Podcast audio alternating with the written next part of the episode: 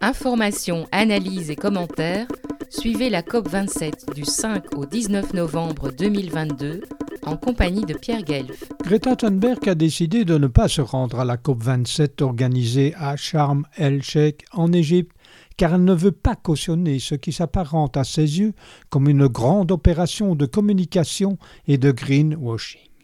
En revanche, la Belgique y a envoyé plus de 125 personnes, dont une pléthore de ministres fédéraux et régionaux, accompagnés d'une cinquantaine de membres de leur cabinet, alors que ce pays n'est même pas directement impliqué puisque c'est l'Union européenne qui négocie en son nom. La presse alternative, comme Fréquence clame que Sharm el-Sheikh est situé à 3600 km de Bruxelles et que cette délégation belge pléthorique est un véritable désastreux message pour le climat.